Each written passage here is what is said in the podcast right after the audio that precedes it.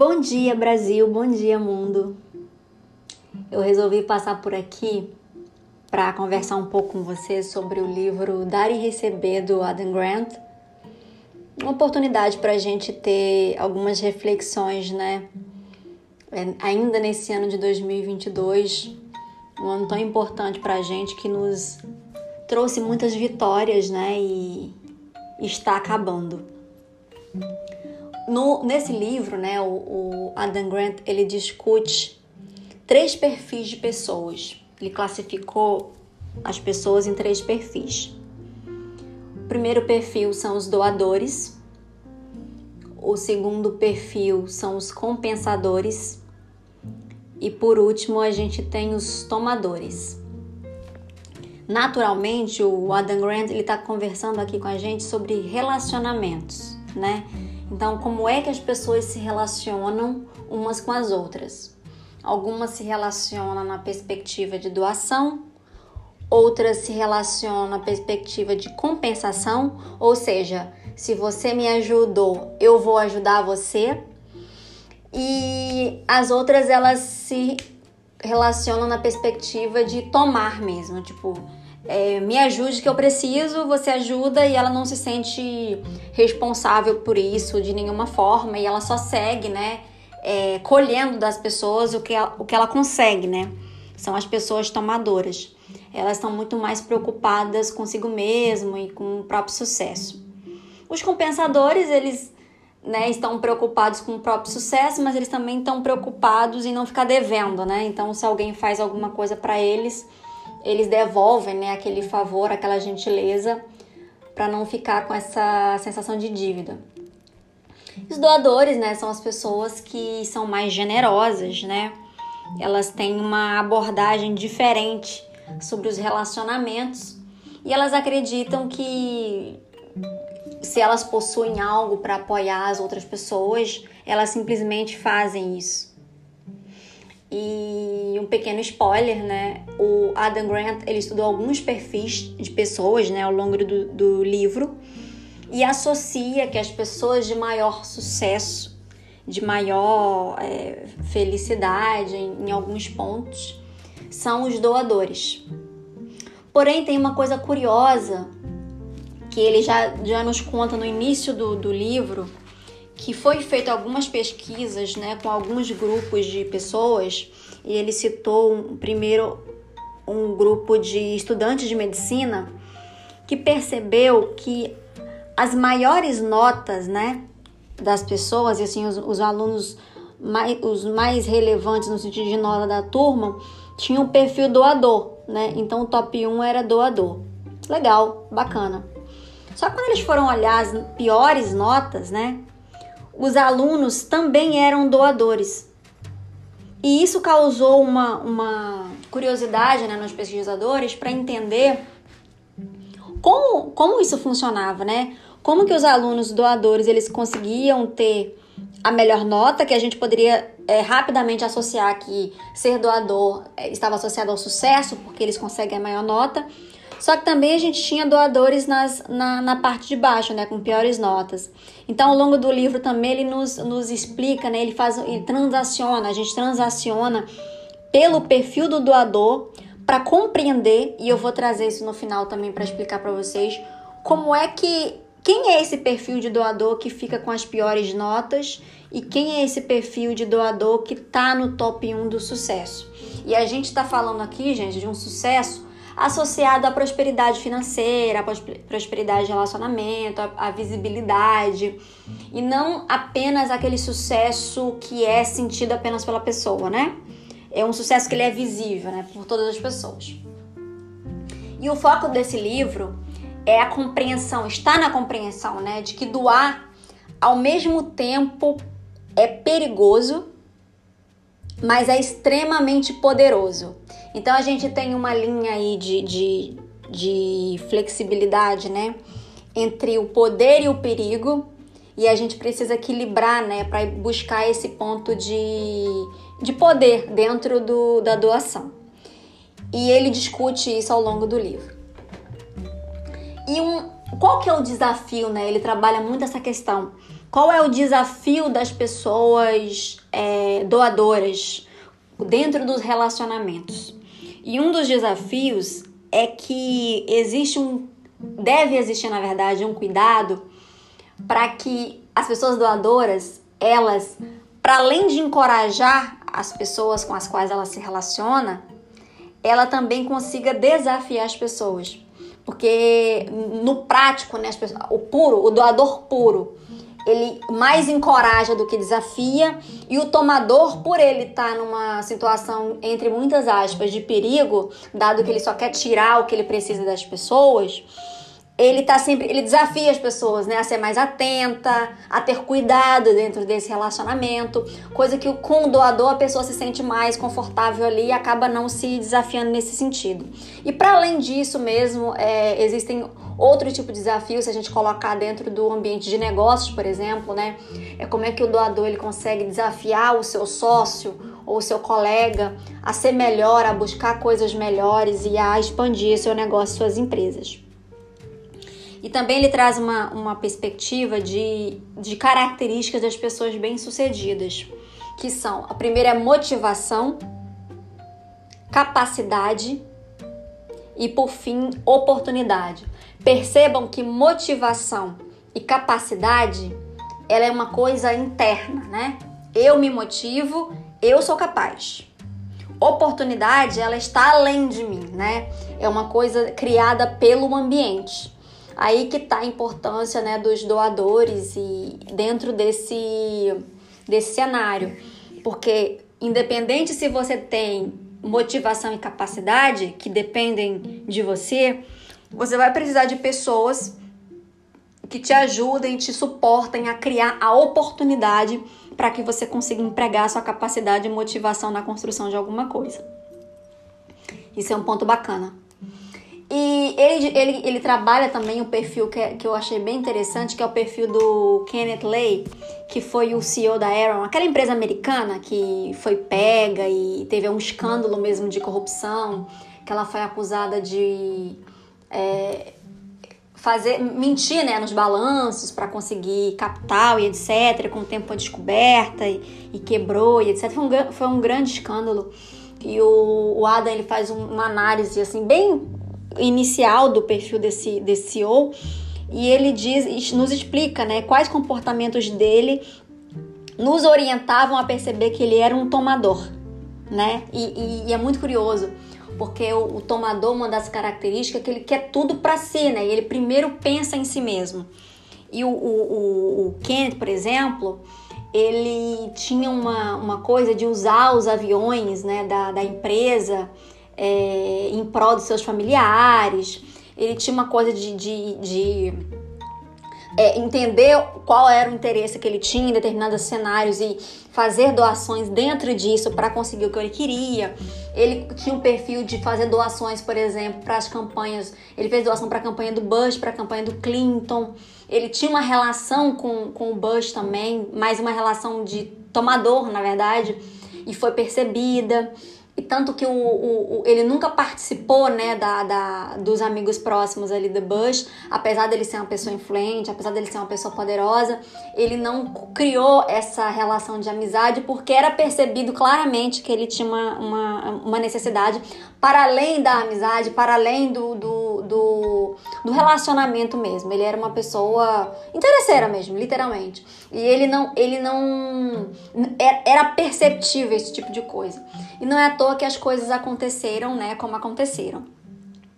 E olhando para as nossas vidas, né, é muito provável que em algum momento das nossas vidas nós nos frustramos com pessoas assim super astutas, né, as pessoas com lábia, né, que é uma coisa que a gente usa muito aqui no, no Brasil, essa expressão lábia, e são muito simpáticas quando elas precisam de favores seus, quando elas vêm até você, né, te demandando alguma coisa e você faz ou não, né, o favor. Mas elas são muito habilidosas em criar uma situação para te pedir alguma coisa, mas que elas rapidamente te ignoram, é, somem ou não te respondem né, com a mesma simpatia e com a mesma é, cordialidade quando você as aciona por algum motivo. né? São aquelas. Aí você tem essa sensação, né, de que você foi. Você fica com a sensação um pouco frustrado, né? Tipo, poxa, é, eu pensava que a nossa relação era um pouco melhor. E isso é comum, né, com, com os perfis tomadores, porque eles, como eu falei, eles estão focados né, em como eles podem crescer, como eles podem se desenvolver, e as outras pessoas são meros peões no tabuleiro de xadrez deles. E uma coisa curiosa que ele comenta também, o Adam, é que embora as pessoas tomadoras elas costumem ser é, dominadoras, né, controladoras, assim, é, impositivas com os seus subordinados, e ele, ele fala assim especificamente em ambiente de trabalho, essas pessoas elas são surpreendentemente submissas e solícitas quando elas se relacionam com superiores delas. E é muito é, é fácil da gente perceber os motivos, né? Porque na, dentro da, da, do entendimento dessas pessoas, os subordinados não podem contribuir com elas de nenhuma maneira. Em contraponto, os superiores são as pessoas das quais elas precisam tomar alguma coisa, né? Que é ser também superior, alcançar novos patamares, é questão de movimentação, é uma questão de promoção. Então elas constroem né, esse personagem de submissão e solicitude que rapidamente irá mudar quando elas mudarem de patamar e estiverem em uma outra posição onde aqueles superiores de hoje não mais interessarem elas para os objetivos futuros ou presentes dessas pessoas. E assim, ele não faz nenhuma crítica, tá, gente, sobre os perfis.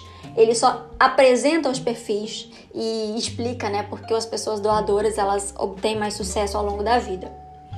E em contraponto, os tomadores, eles têm uma, uma característica, um perfil de que quando eles não possuem nada, né, quando eles não têm nada e não têm nada o que fazer, eles ainda assim, ainda deste lugar, eles buscam estabelecer conexões e desenvolver relacionamentos que os possibilitem, né, que nos deem oportunidade de fazer alguma coisa pelas outras pessoas. Não é à toa, né, que no mundo do, do voluntariado é, geralmente as pessoas elas buscam é, doações, né? É, e eu tô falando de, de, uma visão super geral, super global. Não tô dizendo que neste universo não existem os tomadores e nem os compensadores, e ok, mas uma, existem relações que você não consegue estabelecer essa questão do tomar. Você precisa de fato se colocar ali e se doar para os outros. E ele traz também uma, uma, uma, análise de perfil que foi muito bacana, que é do Red Hoffman. É, ele é amigo do, do criador do, do Facebook, ele tem uma relação, teve uma relação com ele muito interessante. E ele apresenta esse perfil como uma pessoa tipo, mais generosa que ele conheceu e ele é super fez super sucesso né, na vida. Ele é uma pessoa é, generosa com as outras pessoas e ele é, naturalmente ele se relaciona com pessoas generosas e ele une essas pessoas e juntos essas pessoas conseguem criar coisas extraordinárias. Ele cita, né, alguns dos negócios, né, que aconteceram por causa desse cara que ele de alguma forma criou ali as conexões. E foi muito interessante. E ele diz, né, o, o Hoffman, que mesmo quando as pessoas estão bem intencionadas, elas costumam superestimar as próprias contribuições ou seja, é, eu, um amigo meu me pede uma, um palpite, né, uma opinião sobre seu negócio. Eu vou dar aquela opinião, né, aquele palpite. E eu acho que assim, que aquele meu palpite é o que vai mudar o negócio da pessoa, é o que vai transformar né? Ou até mesmo quando a pessoa me pede uma, uma opinião ou um palpite é, mais pessoal sobre a vida, sobre alguma situação que ele está vivendo, eu vou estar tá ali, né? Nossa, eu vou te dar minha opinião, eu vou pensar um pouco, porque minha opinião vai te conduzir ao seu sucesso, etc. E às vezes as pessoas né, superestimam as próprias contribuições e elas subestimam as opiniões das pessoas. Quando na verdade, gente, não tem muita diferença é, é, as, as contribuições, né? A sua contribuição ela é tão válida quanto a contribuição de todo mundo e não existe contribuição mágica.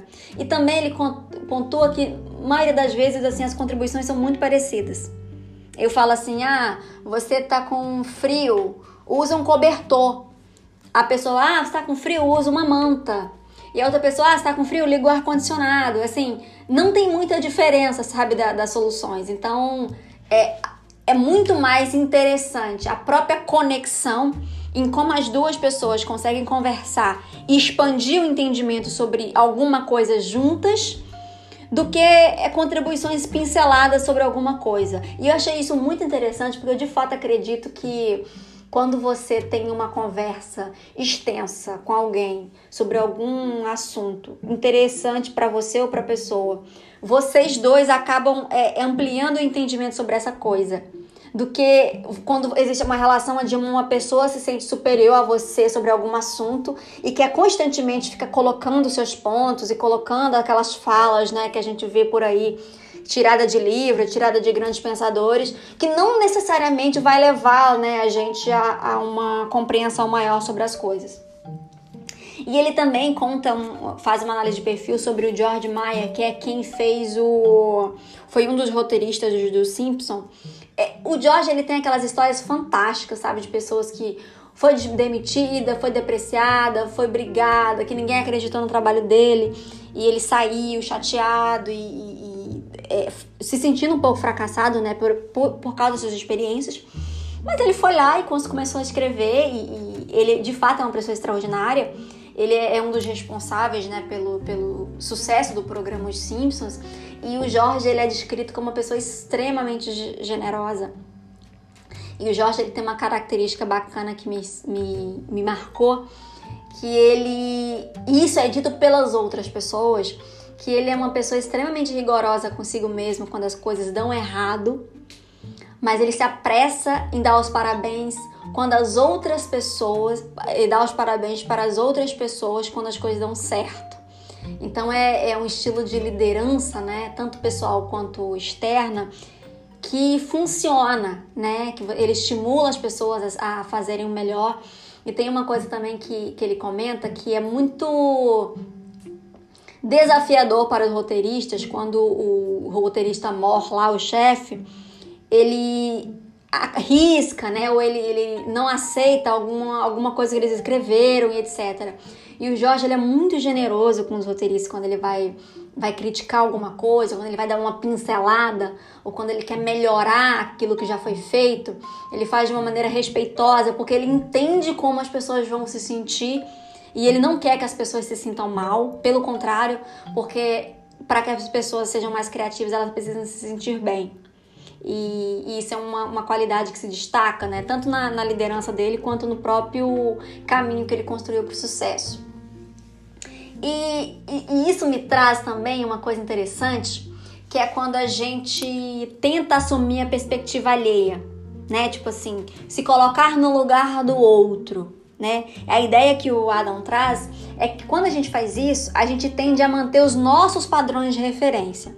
E ele dá um exemplo super, super legal que foi num casamento, né? A mulher tinha que comprar um presente de casamento para pro, os amigos dele. E a esposa dele foi na loja, né? E tipo, tinha uma lista de coisas que ela deveria comprar. Mas ela viu dois catiçais, assim, ela achou lindo e falou assim: não, é isso que eu vou comprar, eles vão amar os catiçais.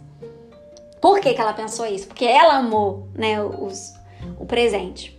E ele pensou assim: é, é, curioso como ela não pensou que se caso os meus amigos quisessem esse presente, eles seriam colocados na lista. E eles não colocaram.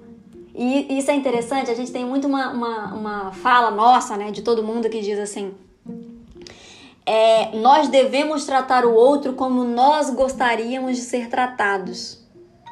Para mim, isso é uma grande verdade, uma grande, uma grande falta de compreensão, né, de como nós funcionamos, como nós seres humanos funcionamos. Porque nós não devemos tratar o outro como a gente gostaria de ser tratado. Nós devemos tratar o outro como a pessoa gostaria de ser tratada. É, é, o exercício da empatia ele é um pouco mais profundo, sabe? Não é sobre mim, é sobre uma outra pessoa. Então cabe a mim entender como ela gostaria de ser tratada e tratá-la dessa maneira. E não ficar reproduzindo os meus padrões de referência para uma outra pessoa a chance de. Se a gente de fato estiver interessado na pessoa e se isso for importante, a gente vai conseguir fazer isso. E tem uma frase do Goê, né, que diz assim: Quando tratamos uma pessoa como ela é, nós a tornamos pior do que já é. E quando tratamos uma pessoa como se já fosse o que poderia ser, nós a tornamos o que ela deveria ser. Eu acho isso fabuloso, né? Para mim isso é um grande gesto de generosidade quando a gente consegue acessar o melhor das pessoas e potencializar isso nelas. E é um exercício né, de, de empatia fazer isso com as pessoas com as quais nós lidamos ao longo da nossa vida. E ele também traz né, uma história sobre um professor. Eu adoro histórias de professores que transformaram a vida das pessoas. Eu tenho muitos professores meus que me ajudaram muito ao longo da minha vida é, a transformar a minha vida, transformar minha realidade, a transformar meus pensamentos, a acreditar mais em mim. E para mim os professores né, são instituição, já, já falei isso algumas vezes, mas ele traz a história de um professor que ele é um professor de contabilidade uma universidade e ele ajuda os, os, os alunos, né? E, enfim. E ele quando ele quando termina as aulas, né, as pessoas são super super receosas sobre as provas, sobre os exames, etc. Ele diz que não é o sucesso que mede os seres humanos. O que mede os seres humanos é o esforço.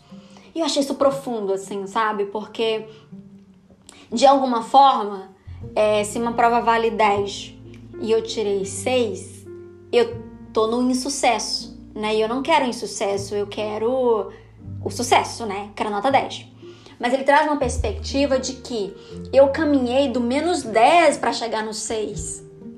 Então isso me torna melhor do que eu era antes. E ele reforça aquela ideia do 1% melhor a cada dia. A ideia é que, com mais esforço, né, se eu for empregando esse mesmo esforço, eu vou conseguir alcançar meu 10. E vai ser um 10 de verdade. Não vai ser um 10 me dado. Eu conquistei, eu me tornei aquilo. E num dos últimos é, capítulos, né, ele traz uma, uma coisa, uma fala interessante do Roosevelt, que é fale suavemente, mas carregue um porrete. Qual que é o ponto que ele traz aqui? A gente fala muito, né, sobre vulnerabilidade, né? Demonstre sua vulnerabilidade, naturalmente as pessoas vão te amar, as pessoas vão te aceitar, as pessoas vão e vão e vão. E, gente, é, ele traz um ponto muito bacana que, na verdade, não, tá? As pessoas só vão te respeitar mais se você demonstrar vulnerabilidade quando você já tem credibilidade com essas pessoas. Se você não tem credibilidade com essas pessoas, sua vulnerabilidade não cria empatia, ela cria desrespeito. Então é, é muito cuidado é, com essa coisa da vulnerabilidade e muito cuidado assim em quais lugares você expressa sua vulnerabilidade. Porque não necessariamente, se você, e eu tô partindo do pressuposto, tá, que você quer usar a vulnerabilidade como um, um atributo para gerar mais empatia. Não necessariamente vai gerar se você já não tiver criado credibilidade com aquelas pessoas. Então, assim, mas isso para mim, mais importante do que essa coisa da vulnerabilidade, é a gente entender o seguinte: nem tudo é preto no branco, sabe?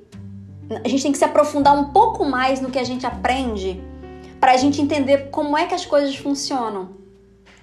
Porque por muito tempo a gente ficou com essa ideia de que sejamos vulneráveis, que o mundo vai ser melhor. Gente, não, não é assim que funciona, tá? Enfim, vamos seguir. E por fim, ele traz no último episódio, nos explicando essa questão de por que alguns doadores eles transcendem, né? Vão para o sucesso, alcançam o, o máximo do sucesso, da prosperidade, enquanto alguns outros é, ficam na, na linha do, do fracasso ali. Eu estou medindo fracasso por questões financeiras e questões de crescimento profissional. Aí ele traz um, um gráficozinho muito interessante, fazendo uma comparação, né, entre as pessoas que. Uma relação, na verdade, entre as, a preocupação que você tem com seus interesses próprios versus a preocupação que você tem com os interesses alheios. E ele coloca assim: quem tem uma preocupação baixa com os interesses próprios e uma preocupação baixa com, os interesses alheios são as pessoas apáticas. Quem tem baixa preocupação, baixa preocupação com os interesses próprios e alta preocupação com interesse alheio são as pessoas altruístas, são os doadores que se sacrificam, são aquelas pessoas que estão na, são os doadores que estão ali no topo da no na lanterninha né, da, da cadeia de sucesso. Porque elas estão tão preocupadas com os interesses das outras pessoas, em ajudar essas outras pessoas, que elas acabam se perdendo nas suas próprias atividades. Elas acabam não fazendo o que elas têm que fazer. Elas acabam se esquecendo delas mesmas. Né? São as pessoas altruístas, são os doadores que se sacrificam. E as pessoas que têm baixa preocupação com os interesses alheios e alta preocupação com os interesses próprios, esses são os tomadores, né? Que são as pessoas egoístas. Então elas vão lá, pegam o que elas querem e resolvem o que precisam resolver. Quando a pessoa não tem mais nada para doar para ela, ela parte para uma outra pessoa. É o perfil. E quem tem alta preocupação com os interesses alheios e alta preocupação com os interesses próprios, esse é o perfil dos doadores bem-sucedidos, né? Que ele chamou de alteristas. E, e o ponto aqui é sobre isso, gente. Se você é uma pessoa doadora, mas você é extremamente altruísta, ou seja, você sempre se importa, né, com, com os interesses dos outros e tá ali para apoiar e venham a mim, né, que eu apoio. Dá uma olhada em como é que você se posiciona nos seus interesses pessoais. Porque se você está é, colocando os interesses dos outros diante dos seus, isso não é legal. Tem até uma frase que diz, né, que o altruísmo extremo não é melhor e nem mais nobre do que o egoísmo extremo. Ambos são desequilíbrios. Né? Então não, não cabe né, a você, não deveria caber, na verdade, é, anular os seus interesses em prol dos interesses dos outros. Você não vai conseguir ajudar muita gente assim. Agora, se você equilibrar a preocupação com os interesses dos outros com a preocupação com seus próprios interesses, você vai crescer junto com as pessoas. E quando você tiver grande, você vai conseguir. Quando você tiver grande, não. Enquanto você cresce, você consegue ajudar muito mais pessoas. Então esse é o ponto. E o, o, o Adam, ele no final do livro, né? Ele vai explicando, né? Como é que a gente constrói esse caminho, né? Partindo do princípio que existem mais pessoas que se interessam só apenas pelos interesses dos outros. Como é que você constrói esse caminho de se reconhecer como uma pessoa é, importante no mundo? Quando você não se reconhece. Eu sou importante no mundo, então eu também mereço né, um, um pouco de dedicação para os meus interesses. Esse é o ponto, essa viradinha de chave. E tem uma frase do, do, do Adam Smith que ele coloca no capítulo 8, muito bacana, que eu vou compartilhar com vocês. Por mais egoísta que seja o ser humano, alguns princípios inerentes à sua própria natureza, evidentemente, o levam a se interessar pela sorte alheia, tornando necessário para ele a felicidade do próximo, ainda que dela nada extraia, a não ser o prazer de testemunhá-la. É, é, eu gostei muito dessa, dessa mensagem que ele escreveu, porque, de fato, gente, por mais egoísta que as pessoas sejam, por mais que elas tenham a sensação de tomar as coisas, enfim, por mais, por mais desafiadoras que elas sejam, ninguém é uma ilha e ninguém é feliz sozinho. A felicidade ela se torna mais potencial quando ela é compartilhada. Então essa coisa do, do tomador por, por ser tomador, uma hora isso já não é tão interessante mais, sabe? Uma hora você alcança o sucesso, você tá lá no topo e você não tem ninguém do seu lado. Isso não é legal. E o, John Adler tem uma mensagem também que ele compartilha com a gente nesse mesmo livro. É, é bom lembrar que todo o universo, com exceção, com uma exceção insignificante, é composto de outros. Ou seja, ele fala né, dessa nossa necessidade genuína de nos relacionar com as outras pessoas. E a minha, meu ponto aqui é, dado que nós precisamos nos relacionar com as outras pessoas, não seria interessante a gente buscar alguma maneira de apoiar as pessoas? Ah, eu não sei o que as pessoas precisam. Não seria interessante a gente buscar ter um pouco mais de empatia? Aí as pessoas podem pensar assim: ai, mas ninguém tem empatia comigo, né? Ninguém tá me ajudando. Talvez, né, a gente ensine para as pessoas a ser mais empática e a ser mais doadora, sendo doadora, né? Criando, tendo esse tipo de perfil e personalidade com essas pessoas. Talvez é isso que nos falta. E para fechar, gente, que eu acho que tá ficando um pouco extenso aqui essa conversa, eu vou fechar com uma frase do Marco Aurélio, é, que foi o imperador romano. Todo mundo lembra do Marco Aurélio, né? Algumas pessoas, quando prestam um favor a alguém, estão sempre em busca de oportunidades para cobrá-lo. Outras, nem tanto, mas ainda se lembram da dívida. Restam aquelas que nem mesmo chegam a este ponto. São como as vinhas que produzem uvas sem esperar nada em troca. Depois de ajudar o próximo, simplesmente vão embora cuidar da vida. Deveríamos ser assim. Então, é, para além né, de todos os aprendizados que a gente tenha sobre isso e a, é, lançando mão né, de todos os cuidados que nós precisamos ter né, sobre doação, que o Adam também coloca isso aqui, que é importante para o doador cuidar para que ele não se torne um capacho, né, ele, das outras pessoas, principalmente os doadores mais altruístas, né, que ele se doa e quanto mais ele se doa, mais as pessoas querem que ele doe, e mais ele quer, quer doar, porque nunca as pessoas estão satisfeitas e nunca ele está satisfeito com a própria entrega, ele acaba não alcançando né, o que ele precisa. E pelo contrário, ele acaba tendo prejuízos na sua própria jornada por causa disso. E, gente, se você lida com, com tomadores e você é um doador, as pessoas não vão te, te colocar limite. Elas vão sempre querer, quanto mais você dá, mais elas vão querer tomar de você. Literalmente. Então esse limite, ele está no quanto você valoriza os seus interesses pessoais. Tão da mesma forma como você valoriza os interesses dos outros, né? Então é, eu, eu vou dar um alimento para alguém, eu preciso estar alimentada. Então esse é o limite, né? É se colocar como um beneficiário da sua própria doação. E esse é, gente, o livro Dar e Receber do Adam Grant. Eu espero que vocês tenham gostado. Tem muitos spoilers, tá? Mas tem muita coisa que ele explora aqui, ele aprofunda alguns pontos. Eu acho que se você curtiu o tema, talvez você vá se interessar e vá querer ler o livro. E era o que eu gostaria de compartilhar com vocês. Bom, boa semana, boa semana pré-natal e um incrível 2023 para todos nós. Um beijo!